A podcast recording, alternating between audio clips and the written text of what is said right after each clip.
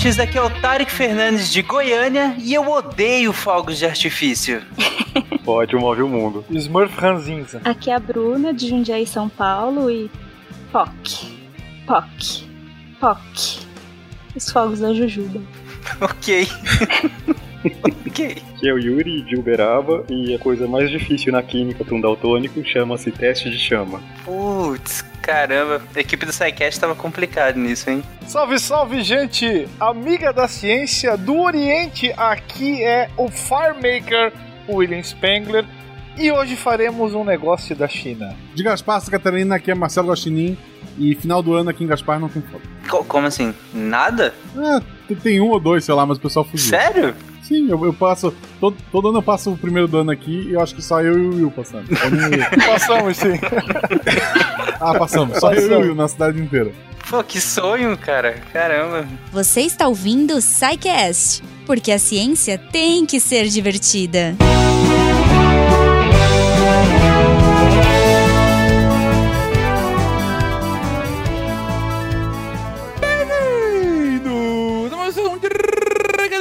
SciCast! Eu sou o Fencas e sim, eu sei que vocês estavam com saudade dessa efusividade!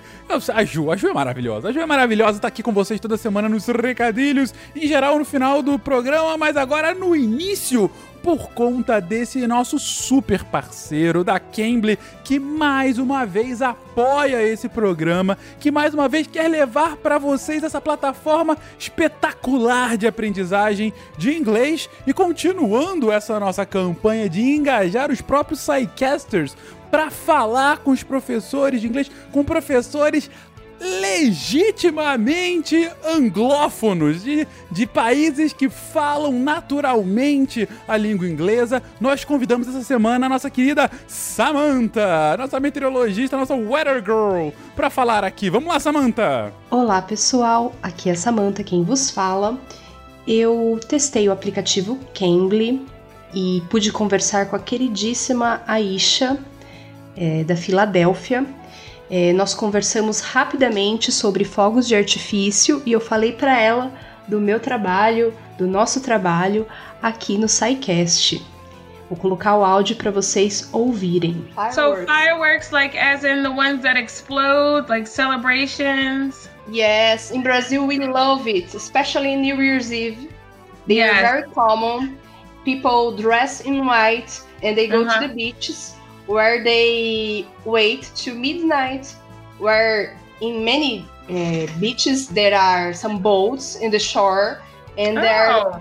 there are like lots tons of fireworks there that Yeah. will be activated at midnight. Very nice.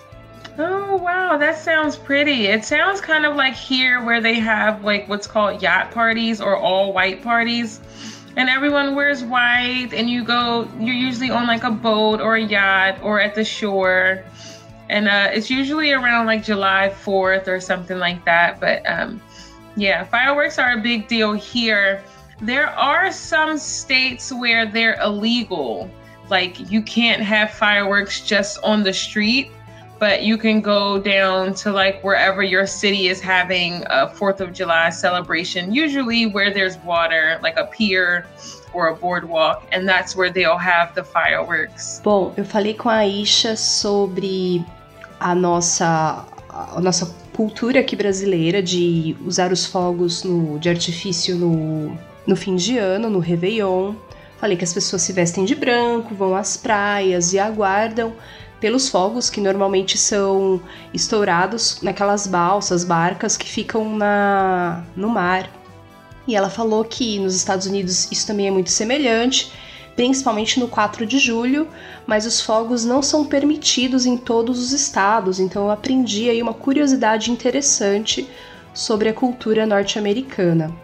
É, eu tava meio enferrujadinha do meu inglês, eu estou meio enferrujadinha, né? Normalmente eu uso mais o inglês para ler e para ver séries, então eu percebo que o Cambly é a ajuda que eu precisava para poder conseguir melhorar a minha conversação. No final do ano de 2017, eu fiz uma prova do TOEFL e eu fui muito bem em todos os, em todos os, as partes da prova, exceto na parte da conversação, que eu percebi que era uma parte que eu precisava melhorar. E o Cambly vai permitir que na próxima vez que eu for fazer esse teste, eu vou conseguir melhorar a parte de conversação. Então, a minha dica é que você que sabe ler bem inglês e que até assiste séries em inglês, que você vai também teste o Cambly, veja se você gosta, use o código que o SciCast está é, tá disponibilizando para os ouvintes, o código é SciCast. É, teste lá e veja o que você acha. Se você já faz curso de inglês, pode ser um complemento.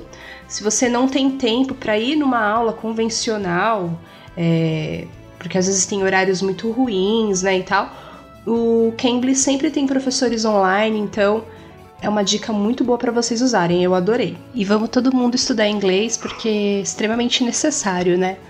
Um beijo, tchau, tchau. É isso, gente. Se você entendeu essa conversação, se você conseguiu captar a mensagem dessa conversa, muito bom. Você já pode falar no nível avançado com os professores sobre temas de seu interesse para melhorar o seu vocabulário, para melhorar a sua fluência, a sua eloquência mas se você ainda não entendeu muito bem, se você acha que seria bacana ter um aprendizado mais básico, um beabá melhor, entender mais conceitos, construções e começar a ganhar o ritmo para de fato sair falando inglês, não tem problema. Cambly tem para todos os níveis. Você pode falar com professores 24 horas por dia e ir treinando, e treinando, falando daquilo que mais você precisa com alguém que sabe te entender e que sabe ir consertando aqui e ali seus pequenos errinhos para que você saia um poliglota, quase um troglodita.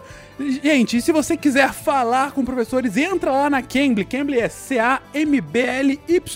Entra lá no site da Cambly e coloca o, o código SciCast pra já ir testando, já ir falando com professores, enfim, e, e mostrando que o SciCast está trazendo mais gente para essa plataforma maravilhosa. E aliás, se você quiser contar pra gente, se você já tá usando o Cambly e quiser contar pra gente que conheceu, que tá curtindo e tal, entre em contato, entre em contato conosco via contato@saicast.com.br, que você vai mandar uma mensagem e será prontamente lida. Não só sobre isso, claro, fala do episódio, fala sobre outros episódios, fala sobre a vida, o universo e tudo mais. A gente tá aqui com o peito aberto para te ouvir e para conversar com você.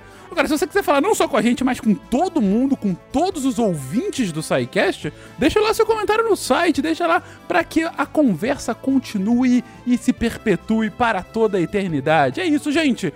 Ah, e se você quiser apoiar esse projeto, fazer com que a ciência continue sendo divulgada de forma magnífica para todos. Entra lá no nosso patronato. A partir de um real, seja no Patreon, Padrim, PicPay, você pode se conectar conosco, ganhar surpresinhas, se conectar com outros ouvintes e principalmente fazer com que esse projeto continue, cresça, apareça e seja maravilhoso. Maravilhoso como ele o é. E para mais um episódio maravilhoso, como vocês puderam ver, eu não estou nesse episódio, fui brilhantemente substituído pelo nosso querido Tarek Fernandes.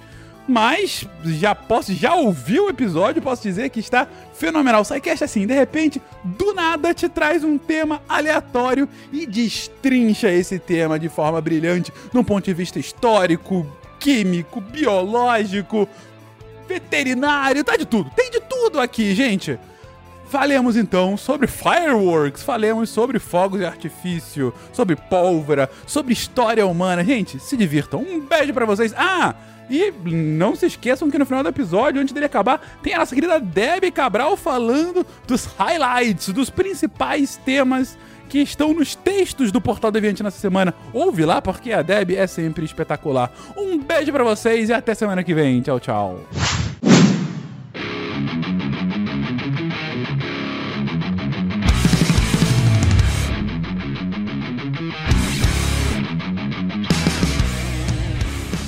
Olá, ouvintes! Bom, e hoje nós vamos falar sobre um assunto que, como vocês viram na minha frase de abertura, digamos que eu não sou tão entusiasta assim. Inclusive, eu não sabia que eu ia rostear esse episódio. Fencas está viajando, por isso que eu estou aqui no lugar dele. E aí, Fencas me veio falar: Ah, Tarek, você pode rostear esse episódio? E eu, né, falei: Ah, claro, claro que eu posso. Peraí, qual que é o episódio? Ah, é o de fogos de artifício. Falei: Caramba, cara, toquei, vou lá fazer um esforço, né, para que esse episódio dure um pouco mais do que dois minutos, que é o tempo que eu levaria para destilar o meu ódio a este tema e ir embora. Então, neste esforço hercúleo para falar desse tema por mais do que esses dois minutos, vamos lá, gente. Primeiro, vamos definir o que, que é fogos de artifício, como sempre a gente começa o SciCast, seja pela Grécia ou pela China. Um dos dois nós vamos começar esse episódio. Ou qualquer episódio do SciCast, praticamente, né? E aí, o que, que são fogos de artifício? Bom, o fogo de artifício, ele é um, um projétil, né? Um, é um dispositivo que ele é projetado para explodir de, um, de uma maneira controlada. Então você programa ele, a maneira como você quer que ele exploda, e ele vai soltar luzes, vai soltar faíscas, vai fazer barulho, vai espantar os bichinhos. Parece ótimo. Parece Parece uma invenção genial. Não, mas é muito usado, né, para comemorações. Aqui no Brasil a gente usa muito no Réveillon e também nas festas de São João. É, o Brasil produz bastante é, fogos de artifício, é o segundo maior produtor do mundo. Acho que é em Minas Gerais ó, o maior produtor. E o primeiro, em primeiro lugar, né, o maior produtor é a China, que é de onde vieram os fogos de artifício mesmo. Mas o que a China não é o maior produtor também? Psycast. Psycast. Mas nesse caso, acho que até a gente já chegou a comentar, né? É, já chegou a comentar, não, nós temos episódios inteiros sobre vários períodos da China.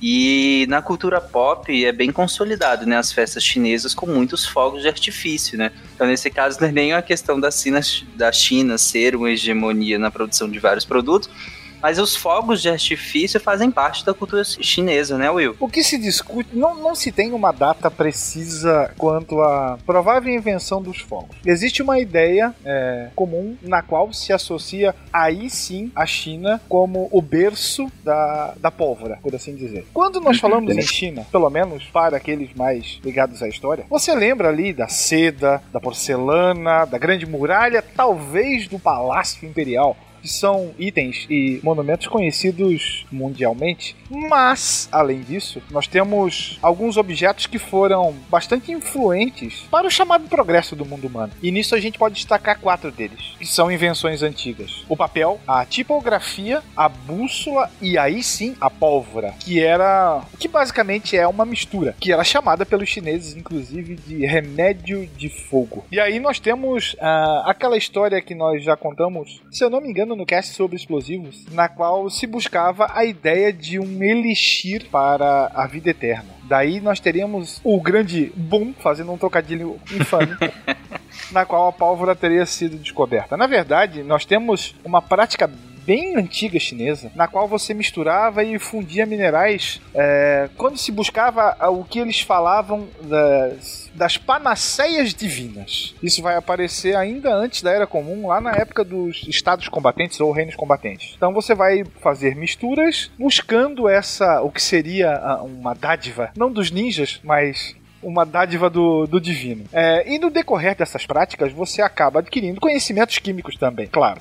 Uhum. E aí, pouco a pouco, você conhece as naturezas, as funções das, vamos chamar assim, de, das matérias-primas que você vai utilizar, até chegar, claro, à fabricação da pólvora, como que se faz essa mistura e a combustão violenta que dali poderia existir. Então, esses alquimistas nessas tentativas de, de se atingir a, as panaceias divinas, claro que não vão querer revelar os seus truques então, essas misturas eram guardadas em voltas de segredos e tudo mais. Daí nós temos uma primeira pista por que é difícil você apontar exatamente o ano da invenção da pólvora. Nós temos alguns relatos, alguns textos que, que mencionam isso. Tem um texto famoso de um farmacológico é, da dinastia Tan, lá no século. Farmacólogo? É, no século 7, século 8, é, na qual você tem é, prováveis ingredientes para a fabricação da pólvora mas nada muito exato, né? Como envolta em segredos e mistérios, um mágico nunca revela os seus truques, né?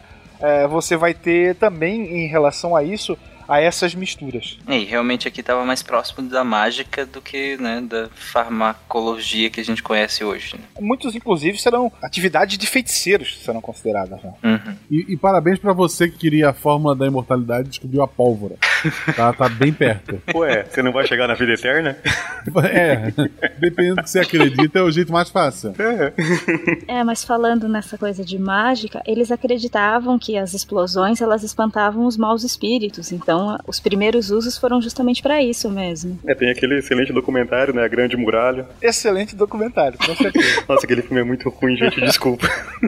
Outro uso importante dos fogos de artifício, o Stranger Things, terceira temporada, não vou dar spoiler, é isso. Verdade. ah, verdade. Ok, Guaxa. Eu, eu não assisti, então não, não faço ideia do que você tá falando. E... Eu tô mais por fora que estopinho. Boa. Nós temos uma outra receita, porque aí você começa a encontrar as chamadas receitas. Nós vamos ter uma já é, datada do ano 1044 depois de Cristo, chamado Wu Xin Sun Yao, na qual ele fala daí sim, enxofre, salitre, sais de arsênio, sais de chumbo, óleos, ceras para provocar, olha só, um incendiário tóxico para ser lançado. Agora a gente já começa a esmiuçar um pouquinho do uso militar para ser lançado através de catapultas sobre o seu inimigo. Agora sim. E aí, claro, né? Você vai ter numa sequência é, tecnológica foguetes e bombas explosivas ou espécies, né? Os patriarcas lançados em catapultas. É, a primeira referência aos canhões vão ser do século XII, né? Ainda feitos de bambu é, para se lançar contra o inimigo, tudo ainda na China. E aí você começa a ter uma expansão em relação a, a, ao mundo, especialmente a partir do século XIII. O século XIII vai ser o século da pólvora, porque você vai ter vários registros ao longo do mundo, da, pelo menos citando algo relacionado a ela. Então nós vamos ter a chegada dela até a região da Arábia, nós vamos ter a chegada na região da Mongólia, depois ao Japão e posteriormente para a Europa. Os árabes, inclusive, vão, vão adquirir os seus conhecimentos lá no século XIII através de um sírio chamado Hassan al-Hamah na qual ele teria escrito um livro chamado Livro de Navegação Militar e Dispositivos Engenhosos de Guerra, na qual ele relaciona várias receitas de pólvora, ele faz indicações sobre como é, utilizá-las para o meio militar, para o meio, vamos chamar assim, civil, é, produção de fogos, foguetes, purificação do salitre, é, diferentes tipos de pólvora. Então ele vai, e aí nesse texto ele comenta, ou pelo menos dá a entender, que todos esses conhecimentos teriam vindos da China. E aí, para que a gente tenha ideia, são 107 receitas de pólvora, 22 para foguetes, e nessa, dessas 22, 17 trazem a, a, a composição mais ou menos 75% de nitratos, 9% de enxofre e quase 16% de carbono. Nesse texto, nós também temos um relato que em 1260, na Índia, durante uma batalha, escravos recém-convertidos é, ao islamismo utilizavam a pólvora contra os mongóis. Aí sim. Muitos historiadores defendem que os mongóis foram os primeiros a,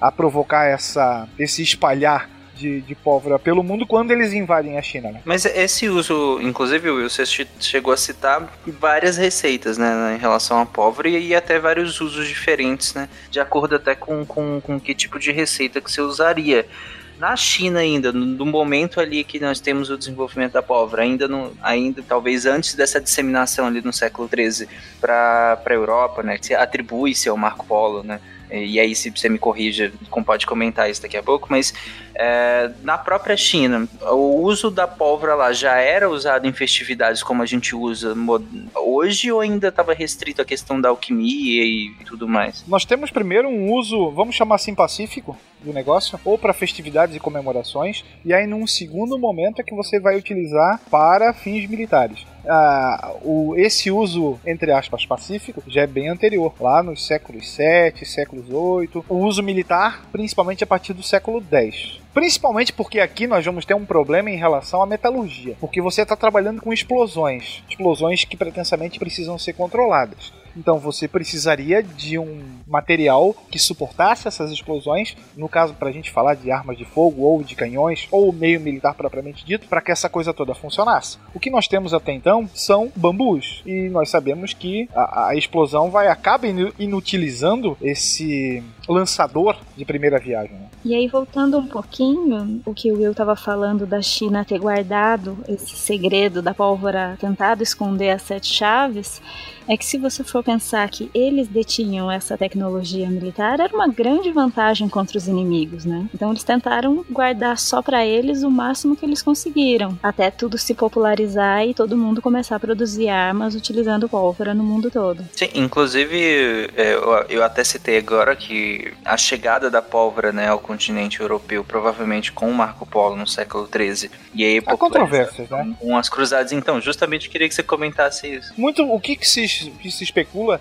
é que muito provavelmente a pólvora tenha chegado sim à Europa por intermédio dos árabes. E aí a gente, claro, tem todo o período das cruzadas em relação a isso. Então você tem uma leve expansão, primeiro para os arredores, Mongólia, é, Japão, aí depois descendo a região da Arábia, a região da Índia e daí sim para a Europa. Mas o século XIII, como eu mencionei anteriormente, vai ser chave, né? Tudo se espalha a partir dali, nesses 100 anos. Ela vai chegar também à Europa, inclusive no século XIII também. E aí, a partir do, como você falou, a partir do momento que, que se conseguiu desenvolver essa potência de explosões, né, cada vez melhor, mais controlada, você precisou desenvolver também o invólucro, por assim dizer, né? O próprio, o que for, onde iria ocorrer essa explosão. E aí você tem o desenvolvimento dos canhões e da, dos mosquetes, né? Isso vai demorar um pouco mais, né? Porque assim, você tem a pólvora, mas você não sabe como ela é feita ou do que ela é feita. E uhum. aí você vai ter uma série de é, pachequismos em relação a cada país. O que se especula é que um grande responsável por redescobrir a pólvora na Europa seja Roger Bacon, que era um monge inglês lá em 1248, na qual ele faz um estudo, chega à conclusão de qual seria a composição, ele não explicita ela, porque achava aquilo muito perigoso. Então ele monta um anagrama com a, com a composição específica e deixa ali para que ninguém possa utilizar. Na Alemanha a gente vai ter um outro cara sendo considerado o pai, entre aspas, da redescoberta. Também um monge chamado Bertold Schwarz, na qual, manipulando os elementos, ele teria chegado a uma, uma fórmula parecida com aquela que os chineses tinham. É, Roger Bacon, que também era religioso, acabou tendo uma má imagem em relação a isso, como alquimia, e acabou em cana por 10 anos por estar ligado a atividades não ortodoxas vinculadas à religião. Justo. E esse anagrama só vai ser quebrado 650 anos depois, por um coronel inglês, lá no século XIX. Mas a, a profusão de fórmulas que começam a aparecer ao longo da Europa vão facilitar os serviços de quem é, desejava utilizar esse material, especialmente para o fim militar. Tanto é que a primeira arma portátil, que seria talvez um primeiro lançador de projéteis, quase como o, o rifle atual, o arcabuz, seria árabe ainda lá no século XIV. E aí você tem interessante que quando se começa a, a falar dos canhões lá no século XIV, né, é, o salitre necessário para a obtenção dessa pólvora, a gente está falando de pólvora negra basicamente, era conseguido, segundo os relatos, através do cozimento das fezes dos dos animais. O cheiro devia ser ótimo.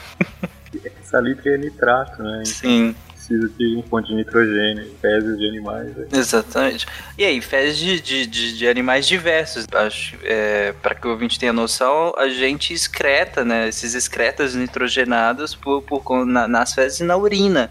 Então, você ter essa, essas excretas de vários animais, você tem uma, uma composição grande de nitrogênio disponível né, para o uso nesse caso. E aí você vai chegando a, a um percentual é, muito parecido com aquele que os chineses usavam. Então a gente tem 37,5% de salitre, 31,25% de carvão vegetal, e 31,25% de enxofre, isso já no século XIV. Nós vamos ter outras receitas, como eu, outras receitas, como eu comentei, também de autores europeus. Albert Magnus vai ser um cara que vai mencionar sua pólvora.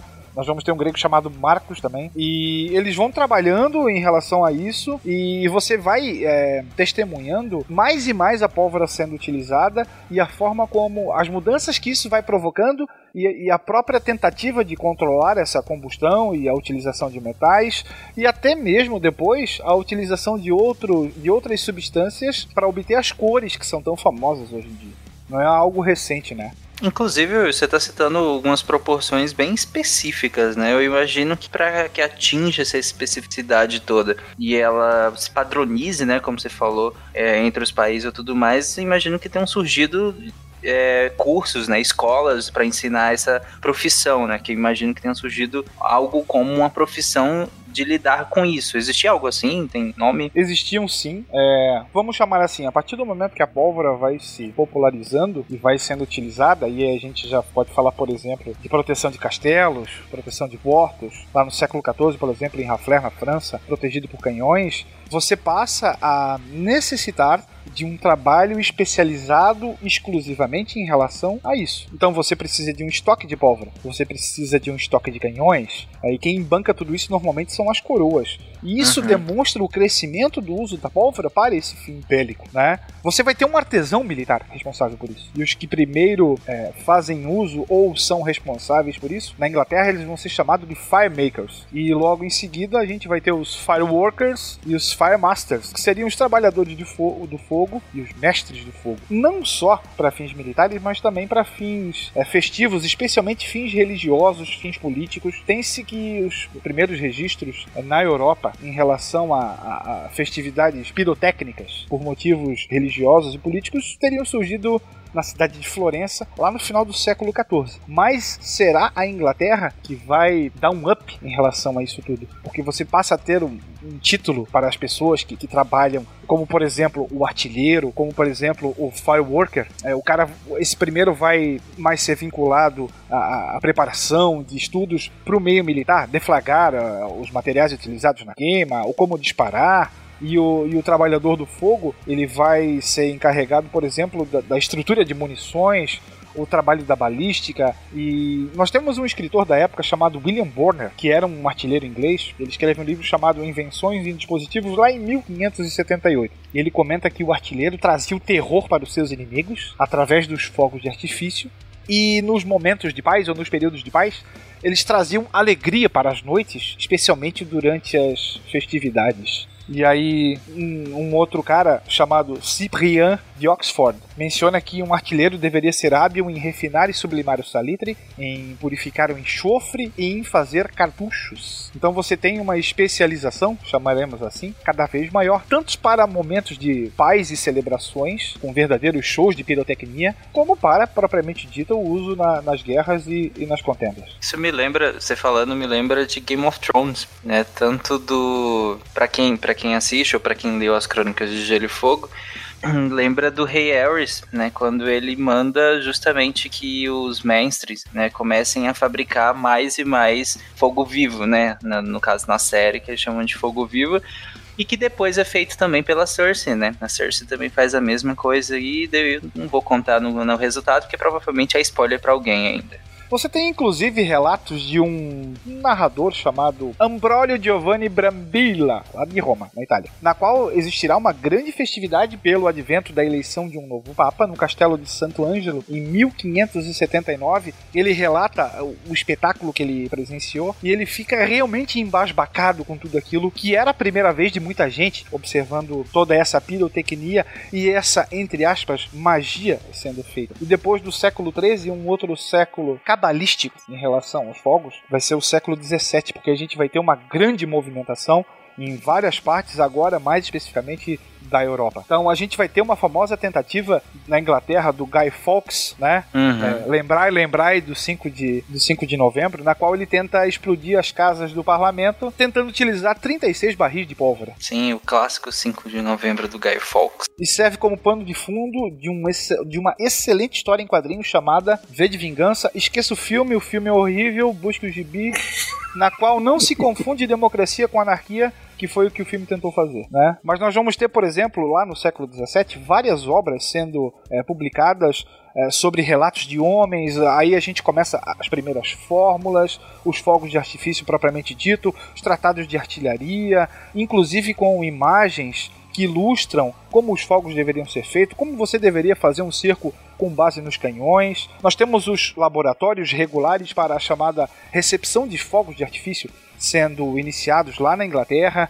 É, nós vamos ter umas, várias e várias solicitações para que se fizesse para os chamados Firemasters, né? Para se fazer os foguetes de papel vazio, que seriam aqueles que não estariam a serviço da guerra, mas sim a serviços de, de comemorações. Nós vamos ter um outro cara chamado Sir Martin Beckman, que era um cara extremamente bem sucedido na promoção de fogos, que vai assumir a controladoria dos fogos de artifício e todo o seu o todo o seu redor em relação à coroa inglesa. Tem bastante coisa. Nós vamos ter uma celebração lá no século XVIII já a gente vai ter uma celebração que vai ficar conhecida como a Paz Final de 1749, na qual nós vamos ter uma exposição de fogos de artifício. E tem uma parte interessante também do século XVIII, que é de que forma que os fogos de artifício acabam influenciando o pensamento filosófico e científico da época. Robert Boyle, que é bastante famoso na química, acreditava, por exemplo, que o universo mecânico era como um grande fogo de artifício. O Leibniz vai dizer que os fogos de artifício são o modelo perfeito para a sua o que ele chamava de harmonia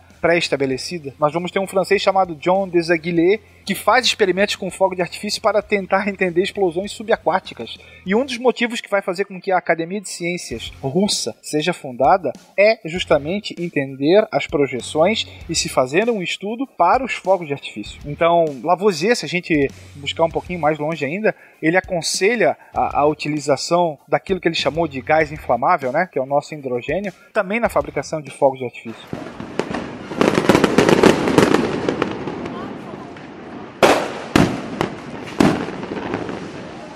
É, aí fica claro que os fogos de artifício impulsionaram a ciência da época, pesquisas e entender não só como ele funcionava, mas ele como metáfora para outros processos químicos e físicos da época, né? Inclusive para outras atividades também. Lá no século XIX, se a gente for pegar continuar numa linha temporal, ou pelo menos saltando um pouquinho na história, nós vamos ter um americano chamado William Congreve. Um americano não, um inglês melhor.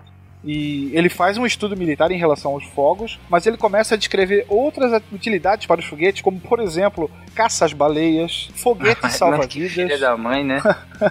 couraças para navios que suportassem tiros de, de fogos, né? Se começa a entender a física e a química relacionadas a isso, o que é essencial. É, inclusive, esse vai ser um dos grandes métodos, que é explodir rojões na ponta de arpões para que crie é, ferimentos tão grandes que as baleias morram, né? Esse vai ser o modus operandi da, da caça às baleias estruturada é, que aconteceu ali no, no, século XIX, se eu não me engano, né? Grande parte das caças às baleias. Que maldade, eu não sabia disso. Tem, que antes é, tinham vários métodos de caça às baleias, mas quando eles começaram a colocar esses arpões, né, com, com, com, esses, com essas granadas, por assim dizer, na, na, na ponta dos arpões e explodir, eles conseguiam pegar animais cada vez maiores, né? Que explodia, machucava, causava um ferimento enorme e esses animais morriam e eles conseguiam capturá-los, né? Sabendo como a mente humana funciona.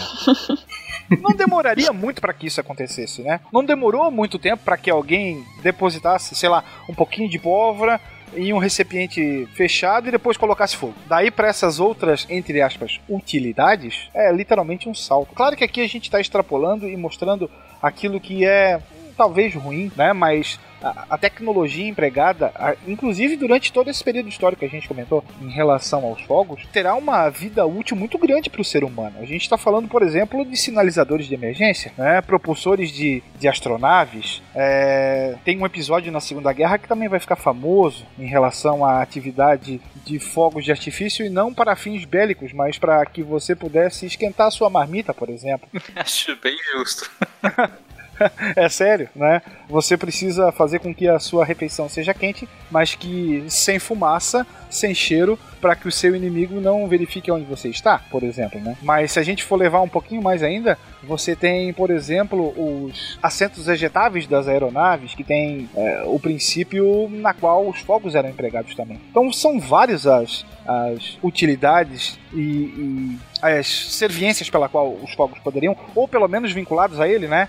Na qual a gente pode mencionar. Sim, sim. Ah, peraí, Will, você falou que, que eles usavam para esquentar a comida durante a Segunda Guerra Mundial? Sim, é, lá no século XIX a gente vai ter o início da, da, da chamada pólvora sem fumaça. Sem fumaça, entre aspas, né? É com bem menos fumaça. Né? E nem sempre você vai empregar a pólvora para obter luzes coloridas, que é o que normalmente a gente lembra quando se fala em fogo de artifício. Isso foi ainda nos anos 30. É, nos Estados Unidos se verificou que se você acendesse uma combinação de siliceto de cálcio e óxido de ferro, aquilo geraria calor, mas sem provocar, sem criar luz ou gás. Então, durante a Segunda Guerra, essa mistura, vamos chamar de mistura pirotécnica, assim, foi utilizada em latas das rações de combate, ou dos alimentos, né? Equipadas que vinham equipadas com estopins. Então, como não existia chama, os soldados podiam aquecer a comida sem denunciar sua posição. Interessante, legal. Não sabia disso não. Muito legal. E aí você tem, eu até tinha comentado a questão do- dos assentos ejetáveis, né? Você tem uma espécie de fusível de tempo, né? Como mais ou menos existem nos fogos. Então, para aquelas situações de, de emergência, você vai acionar um mecanismo, vai se apertar o botão, você vai ter a ejeção da carlinga, do teto da aeronave, né? E ele aciona um, um fusível de tempo que depois vai fazer a ignição da carga e você vai ser devidamente ejetado em direção aos céus, rezando para que o seu paraquedas abra Né? e através desse fusível de tempo, você evita aquela situação na qual o, o piloto é ejetado antes da- do teto se desprender, né? E aí fatalmente ele teria um ferimento bastante sério ou acabaria morrendo. Né, antes de sair da própria aeronave. É que azar, né, cara? Imagina, você aciona o trem pra sair da. né, é, você aciona o, o ejetor pra sair da aeronave por conta de um problema e bate na, na- no teto do avião. Eu tô rindo, mas é, é trágico, né? Triste, tudo bem. Isso é resultado da tecnologia empregada nos fogos, né? Hum, claro. Inclusive, nós fizemos um aparato histórico bem interessante, passamos né, pela, pela história inicial da pólvora. É, e e eu, eu nem, nem ia falar inicial em relação ao uso recreativo dela, por assim dizer, porque na real ela sempre teve, né? Então nunca se deixou de usar para esse meio. É, o, o meio militar é que oscila, né? Entre o uso que vai e vem, mas o recreativo tá sempre aí. Só um parêntese ainda aí no, no contexto histórico, e pensando no Brasil, a, a primeira fábrica, bom, oficialmente, assim, de maior porte de pólvora, foi estabelecida pelo Dom João em 1808, e se hoje você for, bom, eu não sei se hoje, porque já tem tempo que eu não vou lá, mas no Jardim Botânico tinha ainda o Museu da Pólvora, que ainda esteja lá, é, no, no Rio, né, com algumas maquetes, algumas gravuras ah, de quando isso começou oficialmente no Brasil, né, muito provavelmente já tinha fábricas menores antes de, dessa oficial, mas é só o, o registro histórico. Ah, inclusive aproveitando sua deixa, como que é hoje no Brasil? Quem, quem pode ou não pode produzir? Porque imagino que, que tem algum tipo de regulação, né, em relação a quem pode produzir esse tipo de, de explosivo. Veja bem, Vamos lá. regulação existe, mas o que você vai mais encontrar aí é fábrica de, de fogos de artifício explodindo aí pelo interior, né? Fá- Fábricas clandestinas, Sim, né? sim. Então é, é um aspecto um pouco complicado. Porque é relativamente fácil a produção, né? E o risco envolvido é significativo. Mas, mas no caso tem um regulamento. Quem que regula isso? Tem um regulamento do Exército, é o R-105. Ele, inclusive, divide, ele vai classificar os tipos de fogos de artifício pela quantidade de pólvora, dizendo quais são mais perigosos, quais são menos perigosos, é, quem pode comercializar.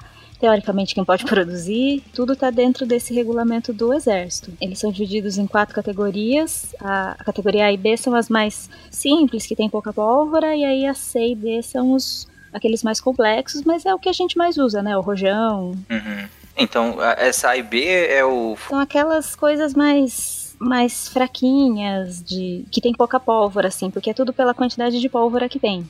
Aí um, um rojão tem uma quantidade grande de pólvora, que precisa de bastante para jogar lá pra cima e tal. Os, os fogos de artifício, todos eles que vão lá pra cima, eles têm mais pólvora, então todos eles são já categoria C e D. Ah, tá. Eu achei que eles eram o mais baixo da categoria. Então eles já são a categoria um pouco mais alta. São, são, são sim. A e B seria aquelas. Se os fogos estão explodindo baixo, se os fogos fogos estão explodindo baixo, tem um problema, cara. Não, então, eu acho que. Eu acredito, então, seguindo a lógica, que a e B seja aquelas bombinhas de mão, né? Por assim dizer. Aquelas que você acende na mão e joga É.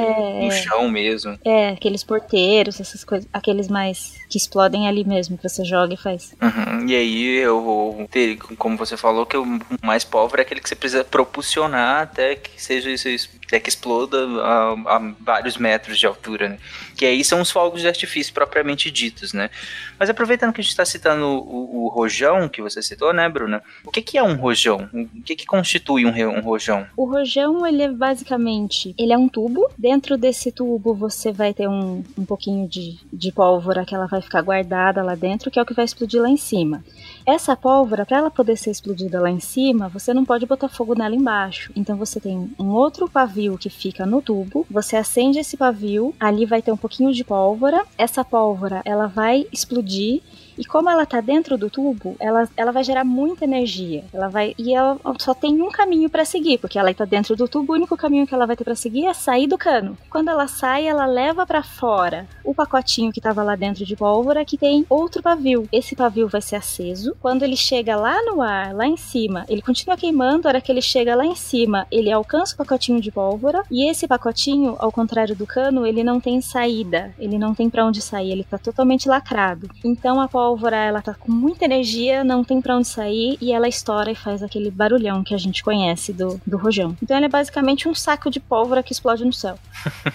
Praticamente propulsionar um, um saquinho de pólvora para que ele exploda. Exatamente. Aí você pode ter vários, várias bombinhas, né, juntas e com cada um com o seu paviozinho, você acende o maior, joga para cima. Geralmente são 12, assim, é uma caixinha com 12 bombinhas. Então, esses 12 paviozinhos, eles vão acender a caminho do céu, aí a hora que chega lá em cima, cada um explode individualmente e você vai ter vários barulhos de, de explosões. Algumas vezes é colocado algum metal, pode ser alumínio, só para brilhar um pouco mais, mas o rojão ele é mais para fazer barulho mesmo, né? Uhum. Esse é aqueles que, que só fazem barulho, né? Geralmente tem aquelas, sei lá, 12 tiros. É. E aí é, é só barulho, não tem cor, não tem nada demais, né? Não, e muita fumaça não foi. Sim, é aquele que faz um, uma quantidade razoável de fumaça, né? Principalmente quando soltam vários, né, de uma vez só. É. Como o Will falou mesmo da, da composição da pólvora, se a gente lembrar que tem enxofre, fica fácil saber de onde vem o cheirinho quando vocês já estiveram perto de onde teve uma explosão de fogo de artifício, aquela fumaça branca, Sim. aquele cheiro Uhum. característico. Ah, então aquele cheiro é do enxofre. Sim. Do enxofre queimando ou, ou, ou só o enxofre é que gera aquele cheiro? Ele é queimado. Queimando. É, ele é liberado ali, né? E ele sai, ele cheira daquele jeito. Que é um cheiro bem estranho, sabe? É uma mistura de. de- não é uma mistura, mas é, é como que é o cheiro de gasolina com fumaça. Não tô falando, não é o, bem o cheiro disso, mas é o incômodo, sabe? É, então, é porque na verdade é a mistura também do carvão que queimou, então você vai ter uma liberação de gás carbônico ali, você vai ter né, a fumaça, a fuligem, é é uma mistura de várias coisas. E você tem um enxofre no meio, que é o que dá o cheiro forte, né? Mas tem o cheiro de várias coisas queimando ali. E você tem muitos compostos dentro, né? Dependendo do, do tipo de fogo de artifício, você pode ter pó de diversos metais. Então vai ter muita coisa ali sendo liberada quando explode. Mas esse básico, ele é o mesmo pra todo mundo, né? Independente do, do- do, do lugar, tal, imagino que do país, esse basicão é, são os mesmos componentes químicos ali dentro, né? Sim. E o mesmo mecanismo, né? Sim. Tá. Nunca confie em pólvora, porque a pólvora, quando ela está totalmente fechada, ela vai explodir, ela vai estourar. É assim que as pessoas perdem a mão, é assim que as pessoas se machucam muito feio. Nunca confine nem confie. Eu posso contar uma história. é, Claro.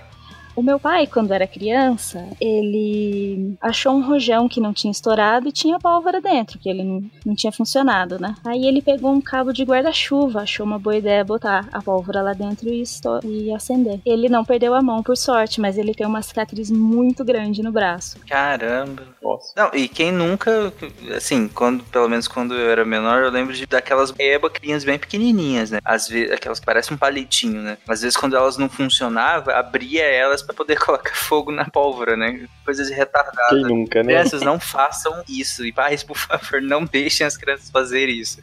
Porque pode gerar um acidente grave, né? Pode ser desde uma, uma queimadurazinha leve até alguma coisa que realmente gere sequelas pra vida toda, né? Principalmente se você fechar ela num, num potinho e acender fechado. Aí é pior ainda. Sim, exatamente. Mas esses fogos que nós comentamos até agora, esse o rojão, né, que é o que fez, que faz barulho e que tem muito pouca é, gera, gera muito pouco efeito luminoso, né? Diferente dos fogos que a gente chama de chuveirinho, né, os sparkles, né? Porque esses sim eles geram é, um efeito luminoso maior, né? Ou não? Sim, sim. Eles nem, nem são feitos pra explodir rápido, né? Esses fogos chuveirinho, é, provavelmente vocês já viram quando tem essas queimas de fogo. Às vezes parece que tem uma cascata, assim, fica caindo, parece que é uma chuva de fogo, assim, de faíscas. Agora, agora, pode entrar Gal Costa, hein? Com chuva de prata. Chuva de prata Não vou fazer uma voz fina pra cantar, né? Já basta a fina natural, né? A gente economiza o editor se tu cantar. É, acho justo. Mas é, realmente Vira, vi- vira vírgula do episódio, inclusive. é, parece um, um- várias faíscas, né? Uma chuvinha mesmo de faísca. Tipo o que as pessoas fazem colocando fogo no, no papel, no, no, Bombril. no bombril, né? E rodando. Também não façam isso, gente. Eu, o primo meu faz, colocando na roda da bicicleta, hein? meu Deus. Só ideias boas, que eu nunca fiz. Também não. Um primo meu fazia. Motoqueiro fantasma Hudson. Mas como que funciona esse chuveirinho? Por que, que ele é diferente do, do- dos rojões normal? Bom, ele vai ter é, uma coisa que é chamada de estrela. A estrela ela é uma mistura de componentes. Ela é a mistura da pólvora com algum composto metálico e ou açúcar ou amido, que são aglutinantes. Você mistura tudo isso com água e faz tipo uma pastinha. Essa pastinha você pode revestir um fio, fazer em algum formato, colocar dentro de um tubo e deixar secar. Você não, né? Quem, quem produz fogos de artifício faz assim. E aí você acende elas e ela não tá fechada, né? É um fio é, encapado com essa pastinha e você acende ela. Ela vai queimar de uma ponta até a outra, como se fosse um, um cigarro assim mesmo, que vai queimando, queimando, queimando até acabar. E como é, a pólvora está toda misturada com as outras substâncias ao longo de, de toda a o comprimento da pastinha, é, ela não vai explodir. Ela está em contato com o ar ali o tempo todo e ela só vai ficar queimando e liberando faíscas. O, o metal que você coloca é justamente para deixar mais brilhante, porque o metal ele vai esquentar, vai ficar incandescente, vai brilhar bastante. E a pólvora é o que vai, vai fazer queimar mesmo ali, né? Mas que interessante, tem açúcar ou amido né, nessa composição. Pra que exatamente? Você falou que ele é aglutinante. É, é para poder ficar, é para poder juntar, para dar liga, Uhum. É, e além disso, ele também vai fornecer carbono, né, pra essa queima. além do carvão, né? Isso. Não, então você tem um combustível, que é o que vai queimar, né, aqui, que é o vão e o enxofre, né? É. E um agente oxidante, né, pelo que, pelo que você falou, e algum composto metálico. Composto metálico vai servir aqui pra dar cor. E brilho. É, para é, dar no brilho, caso, né? brilho, né, melhor dizendo, na É, verdade, pode dar né? cor também, dependendo do que você colocar, ele pode dar cor também. Mas geralmente essas, esses chuveirinhos são brancos, né? É, ou amarelados, né? Eu já vi eles no máximo meio amarelados. Assim. Tá, e aí nesse caso, como eu falei, mistura o combustível, o agente, ou esse composto metálico, ou esse aglutinante que é o açúcar e água. Mas água não é muito intuitivo tá no meio dessa mistura que vai ser colocada fogo, né? Não, a, a água é pra você formar a pasta e pra você moldar. Quando você for usar, isso já vai estar seco, tá? não vai ter mais água. A água é só pra tornar possível você fazer, fa- fabricar o, Uhum. esse, esse filete, esse, é, não sei a palavra correta pra usar aí. Ah, beleza, então ele vai ser desidratado ainda, né? Vai perder todo. Sim, ele vai secar posteriormente, você vai perder essa água. Igual quando você vai Sim. fazer bolinho de barro, bolinho de lama quando você é criança. Você joga água, mistura, depois o bolinho seca. Hum, entendi. Se eu não me engano, essa, esse pedaço de massa que era feita com outros produtos químicos, é, normalmente responsável para dar cor aos fogos, alguma coisa assim, era chamado de balada. Sim, eu já vi em alguns lugares escrito também como balada. Balada, eu Peraí, lembro. balada é tudo? É todo esse, esse composto? Balada é essa massa que seria para principalmente de outros produtos químicos, né? É, utilizado para que desse cor ao evento. Então, o calor liberado pela queima da pólvora eh, tornaria o- esse, essa balada ou o material da balada líquido ou gasoso que vai fazer com que a coisa toda aconteça. Hum, entendi. Mas cê- cê- é daí que vem o termo balada festa ou não tem nada a ver? Aí não sei, cara. Depende da balada.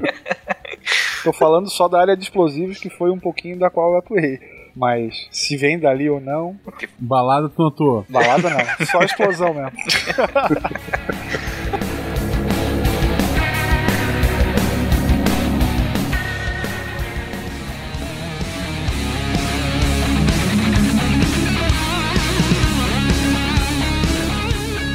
Nós falamos do rojão, do, desse sparkles, né? O chuveirinho. E o que, qual que é a diferença do dos fogos aéreos para esses dois? Porque parece que me parece bem parecido com o rojão, que, na, que é aéreo de certo modo, né? É, assim como o rojão, ele vai ter alguma coisa que dá propulsão para ele voar. Então você tem embaixo o que chama de morteiro, que vai ser um, um cilindro de aço pequeno que vai ter pólvora, com um pavio. Você acende esse pavio, essa pólvora explode e lança para cima. O que ela vai lançar para cima pode ser chamado de concha. É, em inglês é shell mesmo, e eu até achei alguns lugares em português que eles chamam de concha, eu acho que é assim mesmo. É, essa concha, ela, ela tem a parte de fora, né, um revestimento. Dentro ela vai ter aquela mesma estrela que tem no chuveirinho, só que ele vai, ela vai ser pequenininha ali na, dentro da concha, pode ser umas bolinhas, do tamanho de ervilhas, assim, ou cubinhos. Aquele mesmo composto de lá que, é, que era no, no tubinho, só que aqui bem pequena esferinha, né? Exatamente. E elas vão estar revestidas por pólvora e vai ter um pavio para elas acenderem também. Por quê? Porque quando a concha é jogada para cima, precisa de um pavio grande, porque só esse pavio vai queimando. Esse pavio ele queima quando a pólvora explode lá embaixo e manda a concha lá para cima. Esse pavio pega fogo e vai queimando o pavio até chegar no alto. Quando o pavio atinge a pólvora que está ao redor da estrela, a pólvora explode e as estrelas também. Então elas se espalham, formando aquele efeito de faíscas indo para todos os lados. Uhum. Ele é, ele é quase o, o que a gente se estrutura, mas bem elaborado. Sim, Um momento específico e, e de- imagino que para direções um pouco mais específicas, né? sim. E aí você pode ter formatos, você vai ter cores diversas. Aí depende do, do o qual metal que você vai colocar ali dentro da estrela. E também o tamanho do pavio vai influenciar, porque se for um- um- uma concha pequenininha, um explosivo pequeno, é, 70 metros de altura tá bom. Agora, se for um explosivo grande, ele precisa chegar a uns 300 metros, então precisa de um pavio maior para demorar mais para chegar até a pólvora para poder explodir mais alto no céu. Aqui a gente tá falando daqueles fogos que já tem cor, ou não? Sim, aqui já são os fogos de Réveillon de, do Rio de Janeiro, assim. Que tem super co- cores, são bem coloridos, até com tudo mais. E aqui, Sim. como que a gente faz pra colocar cor nisso? Porque tudo bem, a- a- o brilho, a gente já até falou que a gente colocou metais e, e- e aí na, na, na queima, né, da, da, da, da adjacência a esses metais e do próprio metal, você gera o brilho. Mas e a cor? Vem de onde? A cor vem de alguns metais específicos. Determinados metais vão gerar cores diferentes ali na, na hora da explosão. Então depende do que você quer de cor, você coloca um, um metal diferente ou outro e ele vai explodir diferente. Você até pode colocar, você pode pegar uma concha grandona, colocar conchas menores, cada uma com um metal diferente. Aí esse mesmo fogo ele vai explodir vai sair um- uma bolinha lá amarela, uma bolinha vermelha e uma bolinha branca, cada um de uma cor, porque foram colocados metais diferentes ali dentro. E você sabe que ao longo da história, especialmente a partir do século 18, 19 e 20, você já tem registros históricos de pesquisadores químicos ou é, pirotécnicos que mencionam como obter cores. Por exemplo, nós vamos ter um francês no finalzinho do século 18 chamado Claude Berthollet que descobriu o cloreto de potássio. E aí ele menciona que esse, essa substância provoca grande luminosidade e grande brilho. Lá em 1635, nós vamos ter um inglês chamado John Bates que escreve um livro sobre fogos de artifício e ele relata o uso de sulfeto de antimônio para a obtenção da cor azul. E aí até ele faz uma nota de rodapé e ele diz que se utilizar pequenas quantidades de ferro, você vai criar uma cauda luminosa para os foguetes. No século XIX a gente vai ter um outro francês chamado Claude Rougier, que em 1801, se eu não me engano, ele descreve a utilização de sais de metais para a produção das chamadas chamas coloridas. E nessa esteira a gente vai ter um americano chamado James Cutbush, que fez uma série de experimentos para a produção de novas cores e para novos efeitos pirotécnicos. E aí você vai ter a utilização mais para o final do século XIX do magnésio, do alumínio, e aí você vai ter faísca branca, você vai ter um brilho melhor. É, nós vamos ter uma empresa chamada Brock, fundada por um cara chamado John Brock nos Estados Unidos, única e exclusivamente que vai trabalhar com fogos é, para festividades. Então a gente vai ter uma grande. Nos Estados Unidos, não, melhor, na Inglaterra. Nós vamos ter uma grande festividade no chamado, uma exposição gigantesca no chamado Palácio de Cristal. E aí você vai ter a obtenção de brilhos até e cores até então inéditos. E aí você tem uma série de, de pessoas que vão relatando, ah, por exemplo, limalha de ferro e aço produz faíscas brancas e vermelhas. É, limalha de zinco produz faíscas azuis. Âmbar amarelo produz uma chama amarelada, né? E assim vai. E aí você tem uma série de relatos que facilitarão a vida desses novos pirotécnicos na obtenção dessas cores. Esses caras literalmente colocavam fogo na- nessas coisas pra ficar olhando as cores, né? Pra, pra saber que cor que saía de cada coisa, né? É experiência, né? Você falou de que essas pessoas literalmente colocavam fogo, mas realmente é isso, tá? E isso foi usado ainda por muito tempo. Hoje é usado mais só dessa forma, de realmente você colocar fogo mais para fim didático, né? Uhum. Aplicações é, mais reais, mas você vai usar técnicas analíticas mais refinadas, você não vai é, queimar nada assim dessa forma. Mas isso é justamente porque essa cor ela vem das transições eletrônicas. Se você fornecer energia adequada para os elétrons, eles passam por, pelas transições. Eles vão mudando de uma camada para outra. Vocês devem lembrar todo mundo lá do, da escola, daqueles distribuição eletrônica, um Uhum. S1, um S2, todo aquele diagrama de Linus Pauling lá, Sim. né? Todo mundo lembra com bastante amor. É, Então, e- esse diagrama ele mostra como que os elétrons se organizam em camadas, né, no- na eletrosfera. Essas camadas elas têm é, energias específicas e essa energia é diferente para cada átomo, tá? Daí isso, isso teria que eles voltar no desenvolvimento do modelo atômico, acho que é um passo muito grande para esse momento aqui. A gente falou sobre isso no cast de inorgânica, no cast de elementos químicos, até no de Chernobyl a gente chegou a comentar alguma coisa nesse sentido. Naquela parte que nós explicamos a ionização do ar, né? Nós chegamos a falar sobre isso. Exatamente. Então, eh, esses eh, elétrons vão absorver energia e vão transitar, vão pular de uma camada para outra. E quando eles retornarem para o estado fundamental, para o estado base, basa- eh, basal deles, ah, eles vão liberar essa energia. Como os diferentes átomos absorvem e liberam energias dife- diferentes, né, são frequências diferentes, então são cores diferentes. E então, se você dá energia, fornece essa energia, quando ela é liberada, ela vai, você vai enxergar essa cor em função da frequência. E é, isso é- é, era muito usado nesses testes que eu falei de teste de chama na, na minha frase de abertura.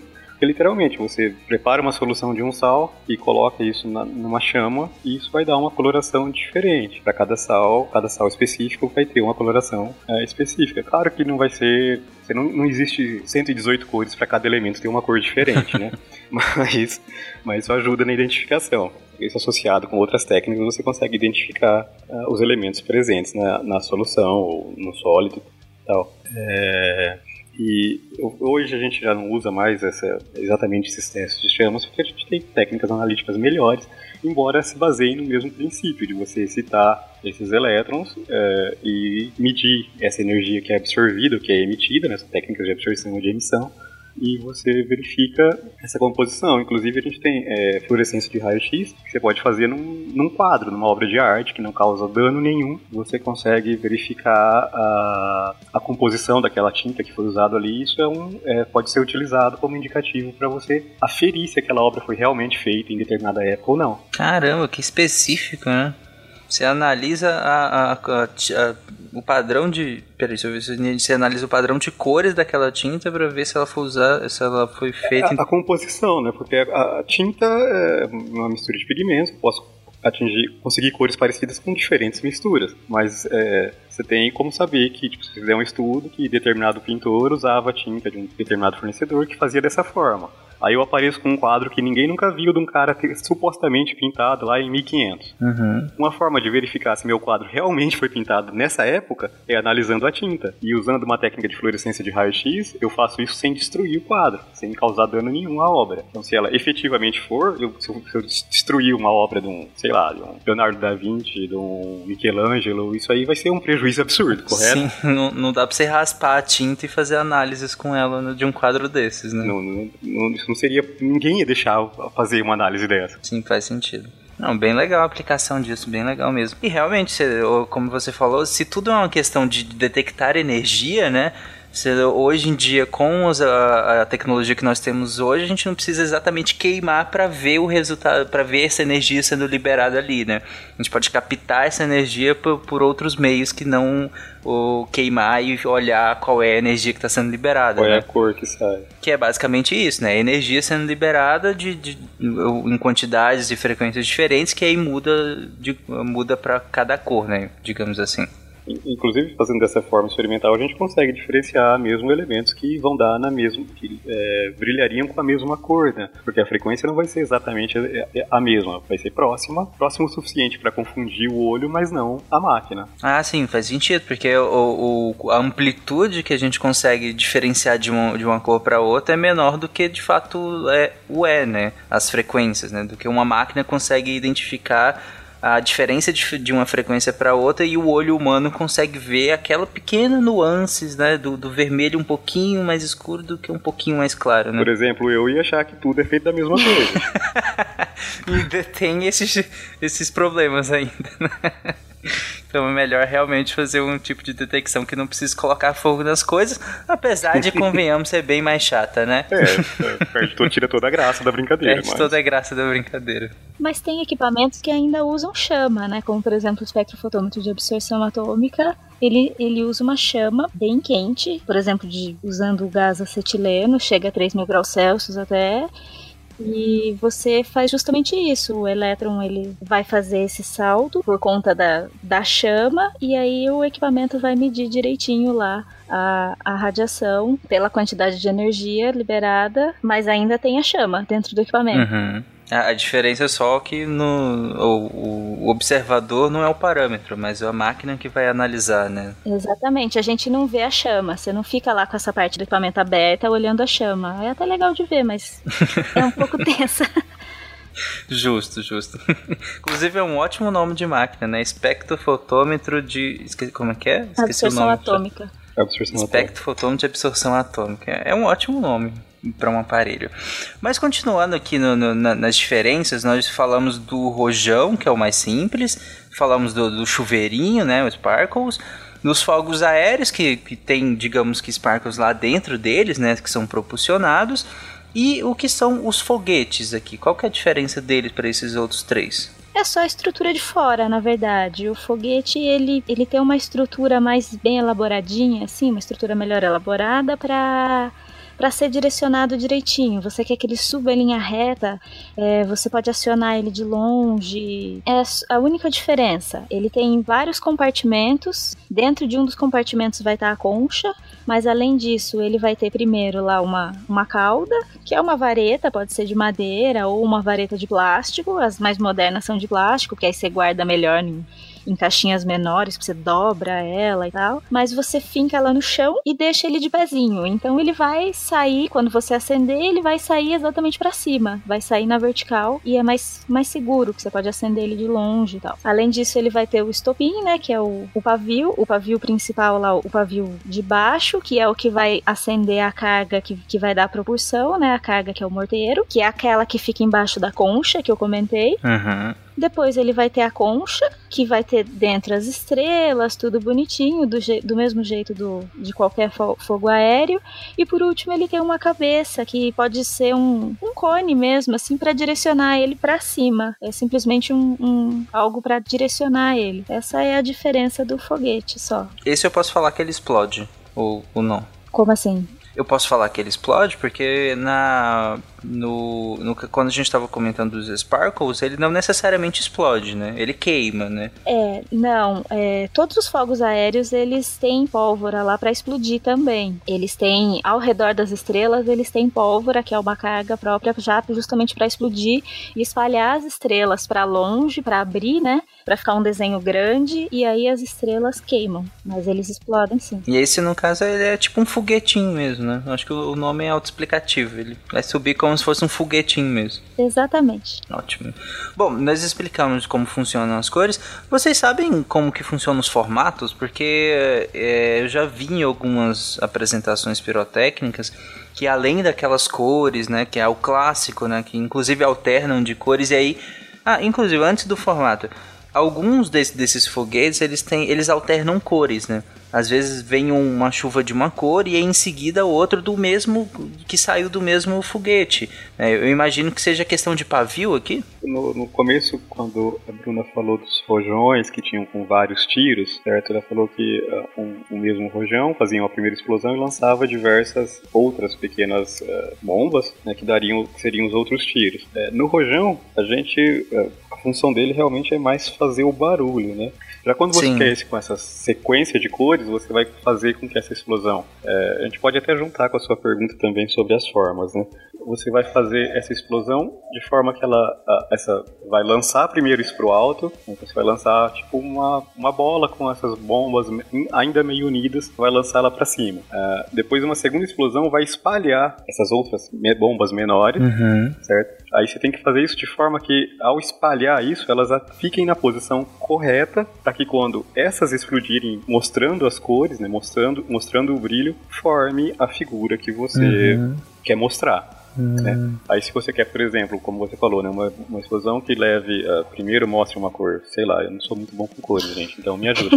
Mostre, sei lá, uma cor azul e depois vermelho, é, se isso não fizer sentido, tudo bem pra mim.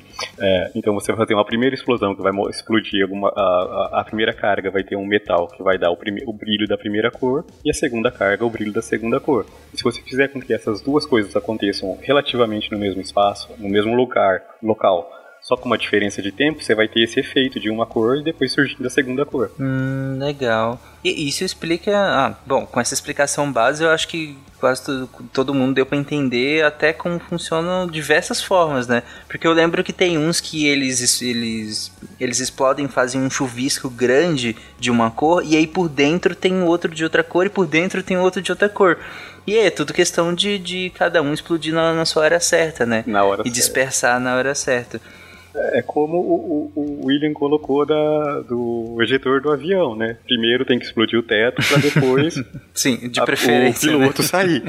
Certo? Ah, os, ah, os- os fogos que vão ter forma, eles vão também ter uma sequência que tem que ocorrer de forma correta para aparecer o que você efetivamente planejou. Uhum.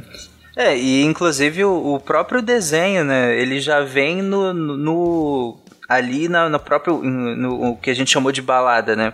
Ela própria já pode ter a forma do desenho que você quer, né? Porque vai sair naquela forma e vai dispersar no ar partindo daquela forma. Então, por exemplo, se você quer um. Sei lá, um- uma figura qualquer mais específica, um coração que seja, que é uma figura simples, né? Se ele for, estiver em formato de coração ali onde está a, a própria balada, né, e explodir ali, vai sair cada um fo- saindo de um formato de Hum. coração e vai formar um no ar também, né? É, a ideia é mais ou menos essa. E aí cada um saindo no seu momento, você forma vários formatos ali. Ah, bem legal, cara. É que você tem que garantir também que ele suba na posição correta, né? Senão você vai ter um, Ah, sim. sei lá, um coração de. Sim, tem, tem que garantir que suba, né? Senão não, não funciona. É, tem que estar tudo no seu devido lugar, senão não funciona. Não, é interessante. Inclusive, e não é uma coisa muito simples de se fazer, né? Tanto que acontecem muitos acidentes, né? Hum, É, com isso, ou até falhas. é, faz, faz alguns muitos anos que eu não vejo nenhuma, nenhuma dessas queimas de fogos, mas eu lembro que teve algumas vezes que eu cheguei a assistir e da, essas queimas de fogos que acontecem, acho que no Rio de Janeiro, né, na praia de Copacabana e tudo mais, em que geralmente dava problema, né? Alguns não explodiam, formava fumaça demais, e aqui ninguém conseguia ver nada. A questão é erro de sincronia, né? Sim, é, alguma coisa não aconteceu na hora certa. Sim, exatamente. Mas com relação a acidentes, eu não sei, né, acho que isso vai datar um pouco a gravação, mas vocês viram que é, quando saiu a, a delegação do Atlético lá para Porto Alegre na terça-feira, um cara perdeu a mão na frente do aeroporto, né, numa explosão com fogos de artifício. Cara, não, não- eu, eu também não acompanho futebol, então. Eu também não acompanho muito futebol, mas eu vi a notícia Ah, justamente sim. no- a questão da explosão, sabendo que ia ter essa gravação, me chamou a, me chamou a atenção. Nesses casos de acidente, e aí já vamos entrar nessa questão do acidente, que é uma parte interessante. É, a co- nesse caso de- dessa pessoa, imagino que toda essa parte que de- teria o seu tempo de explosão, cada um no seu momento, explodiu tudo de uma vez só. É, é, ele, pelo que eu vi a, a notícia, né, ele tava com um rojão, né, o, primeiro exemplo que, que foi dado aqui e aparentemente ele achou que não tinha que tinha apagado, né, e não tinha explodido. Uhum, Mas aí ele explodiu na mão do. uhum. É, e aí tudo que, que tinha seu momento de explodir lá em cima, né? Acabou explodindo na mão da pessoa que, que lançou. E aí tem, temos uns pequenos problemas.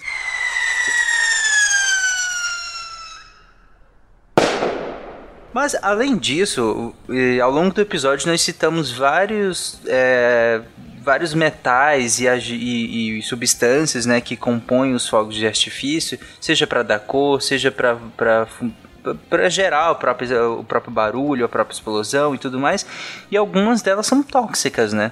Tanto para os seres humanos quanto para vários outros animais também, né? Sim, sim, sim. É, Primeiro que solta bastante fumaça, né? Como a gente mesmo já, Uhum. já comentou, e para quem tem problema respiratório, é, sai uma grande quantidade de gás carbônico e também sai gases com enxofre. O que não é legal, inclusive, porque pode acontecer a formação da chamada chuva ácida. Quando você tem bastante gás carbônico e, e dióxido de enxofre na atmosfera, você pode acabar formando ácido carbônico e ácido sulfúrico. Tipo, por conta da, da acumulação do, do- do- desses, desses gases, da liberação do- dos fogos de artifício, no caso, né? Exatamente porque é uma concentração muito alta de uma vez, né? Uhum. Já começa o ano novo com a pele nova. tipo isso, né? Você que tá em É. Copacabana, ano novo, pele Já nova. ganhou um peeling de brinde. Mas é, é- é- tem um efeito realmente grande ne- nesse sentido, porque eu fiquei imaginando Copacabana mesmo. É muito fo fogos de artifício lá. Eu não lembro, mas devem ser toneladas né, de fogos de artifício. Liberados ao, praticamente ao mesmo tempo. E tanto que a nuvem de fumaça que forma ali é gigantesca, né? Então eu imagino que chover sobre aquela nuvem ali vai, vai fazer uma boa chuva ácida pra quem tá curtindo o Réveillon.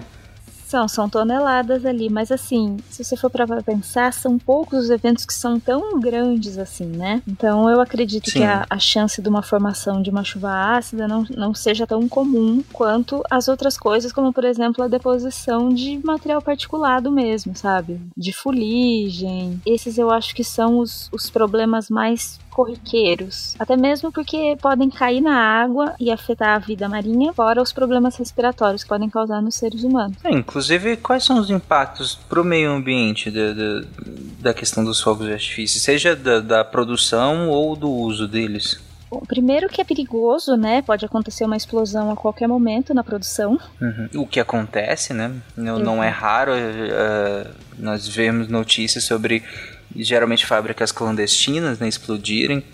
Sim, e quando você, quando tem a explosão, realmente a quantidade de material que é liberado pode poluir os corpos d'água que estão ao redor e também pode poluir o solo, né? Dependendo da, da quantidade que cair ali, não pode ser prejudicial para toda a vida naquele, naquela, naquela região, pode afetar. Você sabe o que especificamente o, o que que pode realmente contaminar o meu o solo, por exemplo, dessas, dessas regiões de produção desses fogos de artifício ou, ou, ou recursos hídricos mesmo? Como você vai estar trabalhando com diversos sais aí, né, você vai estar trabalhando com, com os metais. Esses metais, alguns são tóxicos e de qualquer forma ah, você vai aumentar a concentração localmente desses, ah, desse material, né? Então, obviamente isso vai trazer um impacto. É, eu não, não sei precisar exatamente qual seria o mais problemático, mas você vai estar fazendo uma poluição com contaminação do solo com metal pesado. Uhum. Sim. Né? E com relação ao, que já foi colocado de chuva ácida, né, os principais é, causadores da chuva ácida são concentrações de óxidos de nitrogênio e de enxofre. Né? No caso dos fogos, o enxofre é mais preocupante. Se você fizer é, essa, uma, essa sequência de explosões concentradas, como o caso de uma Réveillon de Copacabana, aí, o exemplo que a gente tem usado mais, mas, é, você vai ter localmente uma concentração grande desse óxido, é, desses óxidos de enxofre na atmosfera. Isso sim pode causar um episódio de chuva ácida, mas isso vai ser uma coisa relativamente pontual. Uhum, claro, tá? claro. Vai, isso não é um não vai ser o, o- não é- não é o principal fonte de chuva ácida, né? A gente continua, Sim, a gente tem fontes melhores para promover a chuva com ácida. certeza. O ser humano é bom nisso. Ou Em criar chuvasco. Com certeza. Além do- de todos esses usos que nós citamos, Will, você tem algum outro uso moderno dos fogos de artifícios além da- dessas questões é, recreativos, por assim dizer, ainda hoje tem algum uso militar ou algo parecido? Opa, pólvora e explosivos são base, né, para você utilizar em tiros de artilharia. Você tem os petardos. Tudo isso é, é, de, de um modo geral, é um grande conjunto na qual nós chamamos de explosivo, mas cada um deles vai ter a sua, a sua composição sui generis para ser utilizado, por exemplo, numa, numa, numa manobra subaquática ou numa manobra comum, um próprio estopim, algo assim. Então é de lá que escala tanto é, né, que como já foi comentado anteriormente, essa produção sofre uma fiscalização de modo mais intenso, pelo menos as fábricas regulares por parte do Exército Brasileiro. São, são produtos controlados que precisam ser fiscalizados para que não tenha um fim é, diferente daquele a que normalmente se destina. É, então as, as fábricas, desde dos fogos de artifícios normais até algo mais elaborado, é, é fiscalização militar, né? Do Exército Brasileiro. Exatamente. Uhum. Faz sentido, né? Porque você tem uma concentração de pólvora lá, sei lá o que, que a pessoa vai fazer, né? Ela pode fazer tanto fogos de artifícios normais e tudo mais, quanto, algum, no caso, bombas, né? No caso. Você pode fazer munição, por exemplo, também. Né? A pólvora é a base para que você faça a queima de um, de um invólucro e de um cartucho que vai lançar um projétil, por exemplo. Uhum. Falando de, de uso recreativo, eu estudei no Instituto Estadual de Educação, ficava do lado de, de- de- morro, vamos falar assim. E sempre que soltava fogo de artifício, e isso podia ser qualquer hora do dia, era um povo que vivia comemorando, alguém gritava, chegou droga. De maldade, provavelmente. É, tem um, um outro uso dos fogos em, em alguns locais que é, é aeroporto, para você espantar pássaros que podem ser um problema na decolagem e aterrissagem dos aviões. Ah, sim, sim, sim. Até que eu, eu não sei se substituíram total, mas eu sei que. Por drone, né? Eu sei que hoje em dia. Nem, nem é drone em alguns lugares, são justamente outras a- aves de rapina treinadas para caçar essas outras aves, né? Ou espantar essas outras aves que podem gerar acidentes, né? E, eu, e drone também você pode usar, né? Eu acho que eu não sei qual é a incidência de uso hoje em dia de fogos de artifícios nesse, de nesse sentido, né? Uso. Mas sim, ter, teria esse uso também, né? Faz sentido ter esse uso também. A- além disso, o Will, você falou da questão do, do, do uso, mas no sentido mais de armamento. Mas tem o uso no sentido. Como você chegou a citar sinalizadores lá atrás. Sim, a sistemática dos sinalizadores é basicamente essa. Ele não deixa de ser um fogo de artifício. E aí você tem sinalizadores coloridos, né? O grande problema seria como fazer um sinalizador funcionar, por exemplo, a Marinha, eu lembro que estava envolvida nisso. É, um sinalizador eficaz para ser utilizado à luz do dia e não apenas à noite. E até, se eu não me engano, inclusive eles utilizaram o açúcar como, como substância de carga para porque ele queima a, a temperaturas baixas e não chega a destruir os corantes necessários, né? E nem ofusca a faísca dos fogos. Você vai ter uma série de, de, de utilização, no- tanto no meio civil quanto no meio militar também. Até debaixo d'água, né? Tem aqueles sinalizadores que, que se usa debaixo d'água. Tem estopim hidráulico na qual você acende embaixo d'água para que a- o explosivo possa ter a sua, o seu objetivo cumprido, por exemplo. Ele queima embaixo d'água. Que é, que é bem interessante. Vocês conseguem explicar exatamente como que, que funciona isso? Por que, que ele consegue queimar debaixo d'água? A a gente pode usar o, o açúcar como o combustível, né? De forma que, eh, se você tiver um agente oxidante forte o suficiente é, e com esse combustível, você vai conseguir levar a combustão mesmo na ausência ah, de gás oxigênio, né? Que a gente, quando a gente associa chama, a gente pensa diretamente na presença de oxigênio. Sim. É, até, sei lá, é uma forma de você apagar o fogo é se você cortar o fornecimento de oxigênio para esse fogo. Uhum. Aí como é que você vai fazer o fogo embaixo d'água? Você tem que fazer um fogo que não dependa desse oxigênio. O fogo é basicamente uma liberação de energia. Então, tá embaixo da água ou não, para liberar energia, não é problema. Só tem que conseguir conseguir alguma uma reação que consiga que possa ocorrer sem- na ausência do oxigênio, por exemplo. Seria a forma mais fácil de ter é, fogo. Então, se a gente usar, tipo, açúcar e ácido sulfúrico, você vai conseguir, o ácido sulfúrico vai ser oxidante suficiente para queimar esse açúcar completamente na ausência de, de, de oxigênio. Uhum.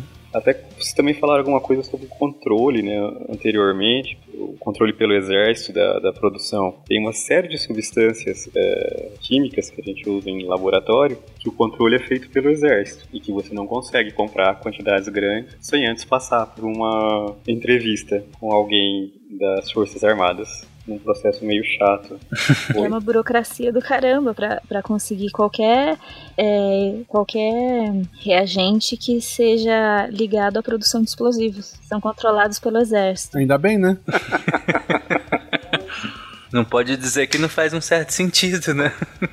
Faz, né? Veja bem. É, No papel faz. deixa os meninos brincar também, né, gente? Então, mas aí você compra fertilizante e você consegue fazer explosivo com fertilizante, mas tudo bem. E um pouquinho de gasolina. A Bim Bruna, foi a Bruna que falou, tá? Bruna Carla. Não tem nada a ver com isso. Sim, o deviante não se responsabiliza. Isso. É, ela tá só citando casos históricos aí, gente. É, já ouvi dizer. Uhum. Eu posso substituir então o oxigênio por açúcar, é isso? Não, calma aí. O Guacho pegou toda a explicação e pra ele sobrou isso. Pô, vou respirar ar, cara. Que absurdo. Ai, ai. Inclusive, é, essa pergunta veio num Psykids recente. Acho que no, no último Psykids, se eu não me engano, essa, veio essa pergunta: por que, que não consegue, a gente não consegue misturar o fogo com a água, né? E aí a resposta foi justamente né, no sentido de, de da água retirar calor e tudo mais, e o oxigênio, e aí você extingue o fogo, né? Bom, eu não sei exatamente é, se vocês se lembram, tipo, quando teve a Guerra do Golfo, lá no começo dos anos 90, Uhum. o Iraque colocou fogo nos é, poços de petróleo do Kuwait. Sim. A imagem clássica, né? Acho que. É, é a primeira guerra televisionada, né? Como é que apagava o incêndio no no- nos poços de, de petróleo, né? Você tinha lá petróleo, gente. Como é que você vai fazer esse negócio parar de queimar? Ah, o que era feito era justamente uma explosão para que consumia todo o, o oxigênio disponível ali na- momentaneamente e assim você é, parava a- a- o fogo. Uhum. Eu ia falar pra jogar areia, mas. Que- que- olha só, que moral tem esse cientista? Né? Ela chega lá, vê um monte de fogo. Como é que a gente para isso assim? Vamos fazer uma explosão? Tipo, eu mandava prender esse cara. Tipo, e, e ouviram? Mas é muito interessante mesmo. Mas sim, essa reunião deve ter sido muito tensa, né? De, de sent... Foi tensa, né? Dele sentado pensando como é que extinguiu o fogo. E o cientista levanta a mão meio tímido e fala pra fazer uma explosão, né? É, isso aí é aquele meme que o cara é jogado pela janela, né? Exatamente. Bom, mas já estamos encaminhando para o final do episódio e agora eu queria falar de. Nós, inclusive, começamos a falar dessa questão do- do- dos prejuízos né, aos seres humanos, que, que por conta do- dos gases tóxicos, dos elementos tóxicos que são usados para fazer o- o- os, os fogos de artifício e, na, e na, no uso também desses fogos de artifício, né? E no Brasil a gente conhece alguns acidentes né, com a fabricação da- desses fogos de artifício. Em outros países também nós temos grandes acidentes que aconteceram em outros países, inclusive vitimando muitas crianças né, por conta da fabricação desses fogos. Mas além disso nós temos prejuízos para os animais, muitos prejuízos para os animais. Sejam animais domésticos ou animais silvestres. E é que os prejuízos vão desde o barulho, que parece uma coisa besta, né, parece uma coisa de menor importância, mas o barulho é, é muito importante no, no prejuízo a animais, principalmente animais domésticos, porque esses animais eles, eles têm um, um- eles têm medo, medo muito grande por conta do barulho. Lembrando que animais, cachorro, gato, tudo mais, esses animais domésticos comuns, eles têm uma audição muito mais, muito mais eficiente do que a nossa, muito mais apurada do que a nossa. Então, o barulho do, desses fogos de artifício é muito mais alto para eles, né, do que é para gente. Então, esses animais acontece né, na- nas festas de finais de ano ou em outras datas comemorativas mais clássicas de usarem fogos de artifício, acontecem muitas fugas. Esses animais acabam fugindo de casa por conta do medo e se perdem também, além do- do- da- das questões mais de saúde. Esses animais podem ter crises convulsivas, eh, paradas cardiorrespiratórias, tudo por conta do barulho desses foguetes. Né? Assim falar na, na questão da fumaça que atinge também seres humanos. Né? Então tem um impacto grande e tem alguns estudos sobre o impacto de, de- dos fogos de artifício na fauna silvestre também. Porque do mesmo modo que os animais eh, urbanos, né, os animais domiciliados também eh, têm problemas com barulho disso, os animais silvestres também. Esses estudos são um pouco mais complicados de se- fazer, né, de saber o, o real impacto disso, mas também tem um impacto grande eh, sobre a fauna silvestre também. Inclusive, algumas cidades proibiram o uso, né? A Goiânia é uma delas, né? Goiânia, se eu não me engano, esse ano, ou foi final, do, foi esse ano, se eu não me engano, 2019, né, passou um projeto proibindo o uso de fogos de artifício né, aqui. Ainda estão usando em alguns momentos, né? Porque é complicado fiscalizar isso, né? É, e, e, é realmente complicado, sabe? Não, não, é nem uma questão só de ineficiência do, do Estado, mas como é que você coloca um fiscal em cada rua para cada pessoa que soltar um foguete e ser multada? Claro que você teria como fiscalizar isso na fonte, né? É, quando você proíbe a comercialização disso, você consegue limitar quem, quem, quem compra e até onde se fabrica isso. Mas como nós falamos, tem muita fábrica clandestina no Brasil de, de quase tudo, né? Mas fogos de artifício é uma delas. Então é realmente complicado de se fiscalizar é, a produção dos fogos de artifício. Né? Sobre essa legislação, é, sobre o que você falou da comercialização, o que a legislação fala é assim: é com relação à comercialização, os, os de classe C e D, que são os mais perigosos, que no caso são os que mais são usados por aí, que são os fogos aéreos e rojão, é, eles só não podem ser vendidos para menores de 18 anos, eles podem ser vendidos para qualquer pessoa. A única coisa que não pode ser feita é ser queimado, então você não pode acender um fogo de artifício se você não tiver uma licença. Dizer para onde que, que é para uma festa da cidade é, que está dentro do perímetro urbano e não vai acontecer nenhum acidente com nada ao redor. Só que na, na real a gente sabe que não é assim, porque todo mundo compra e o pessoal assiste o jogo de futebol e fica soltando lá no, no fundo da casa. Menor, inclusive. Principalmente. Sim, no, no clássico filme Tropa de Elite, nós vimos a figura do fogueteiro, né? Também. Que o, o Guacho citou na anedota dele sobre o morro e a gritaria quando se ouvia fogos de artifício, né? Para você que me ouve agora e curte pólvora, fogo, é, explosivo, infelizmente não saiu no português. Mas existe um livro de um autor chamado Jack Kelly. O título do livro é Gunpowder, Alchemy, Bombards and Pyrotechnics: The History of the Explosive That Changed the World. Que é muito legal. Ele passa período por período. Bom título. Né? E vai destacando é, como foi, por exemplo, o uso da pólvora em determinado local e da pólvora para fazer um foguete, o foguete e assim por diante. É bem interessante. Existe a versão física e existe a versão em e-book eletrônica também. Ótimo. Ainda sobre essa de alguns lugares estarem proibindo os fogos, mesmo na China, que é o maior produtor, eles estão eles estão tentando diminuir e eu até deixei o link aí no de um vídeo de uma alternativa que eles estão usando. É uma alternativa, acredito que muito mais cara, mas eu, eu achei muito bonito, que é usar drones pequenininhos no lugar de fogos de artifício, fazendo figuras. E é muito legal de ver, fica bem bonito. Olha aí, eu, eu, eu sempre acredito nos chineses. eu coloquei o link aí embaixo, quem quiser dar uma olhada. Eu, eu sou contra a venda de é, fogos de artifício para civil, mas se não concorda comigo, não vem brigar comigo, é só não votar em mim caso eu saia candidato a alguma coisa. Justo, Guache, justo. E quem brinca com, com fogo, mija na cama. Bom, e com essa mensagem final, ao longo do episódio nós falamos basicamente o histórico sobre todos os, os fogos de artifício, né? Ah, o primeiro uso dele, como que o uso dele impulsiona a ciência né, a, a pesquisar né, os efeitos, o como funciona e toda a ciência adjacente aos fogos de artifício e comentamos sobre cada um, os mais comuns que são usados muito no Brasil também e em outros países também.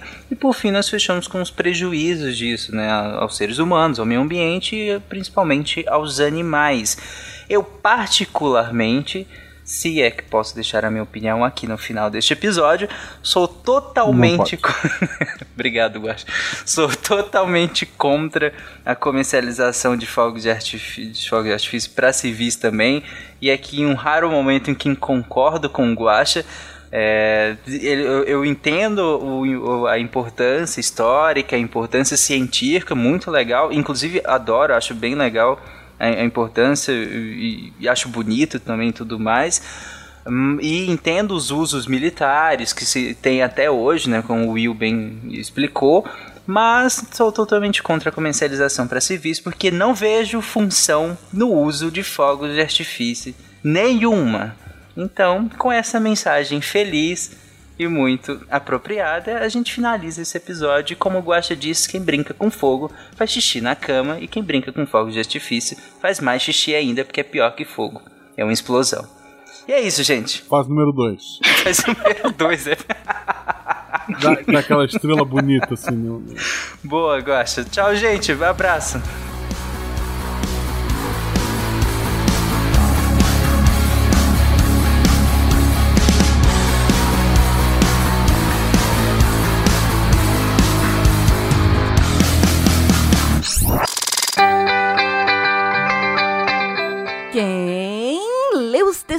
Semana põe o dedo aqui que já vai fechar. O que? Você não leu? Como assim? Cara, dá só uma olhada no que você perdeu então. Segunda-feira teve texto da minha redatora mais doce, a física mais linda, Gláucia Souza. Ela explica a física por trás do globo de plasma. Terça-feira teve mais um Games no Lab! Games no Lab, eu fico feliz só de ver que ele tá ali esperando para ser agendado. Augusto César é o nosso responsável pelo Manual do Químico Solteiro, o meu spin favorito, mas não conta para ninguém. E nessa última versão do, dessa série de textos dele, ele fala sobre o game Division. A ciência que ele vai trazer, ele vai falar sobre varíola. Esse cara é tão foda que ele fala de história, ele fala de física, química, biologia. Só corre lá e vai ler esse texto logo. Quarta-feira teve texto do Augusto Cainelli, em que ele desvenda uma fake news, mas eu não vou dizer qual que é. Vai lá, vai lá ler que ficou muito legal. Quinta-feira teve texto do Guilherme Lopes. Você sabe qual foi a maior venda da história do futebol brasileiro? O Guilherme te conta e explica como que o dinheiro pode valer mais ou menos. Sexta-feira tá saindo aí fresquinha às 10 da manhã, mais uma resenha. Parceria nossa com a Companhia das Letras. Meu salvador da pátria, Verta, escreve sobre o livro Instituto do Stephen King. O Verta tem uma escrita deliciosa. Então, o que, que você tá fazendo aí que ainda não clicou aí no link para ler? Corre lá. Se um dos temas te interessou, é só clicar no link que tá aí no post. E se você quer se tornar um redator deviante, manda e-mail para contato@scicast.com.br. São só 5 ou 6 textos no ano, não é muito. E aqui é a Debbie Cabral, editora do Portal Deviante, roubando dois minutinhos do tempo da Jujuba para falar dos textos dessa semana e apagando a luz da Torre Deviante. Clique! Se a ciência não for divertida, tem alguma coisa errada. Tem que ser divertida. A coisa mais divertida que tem é a ciência.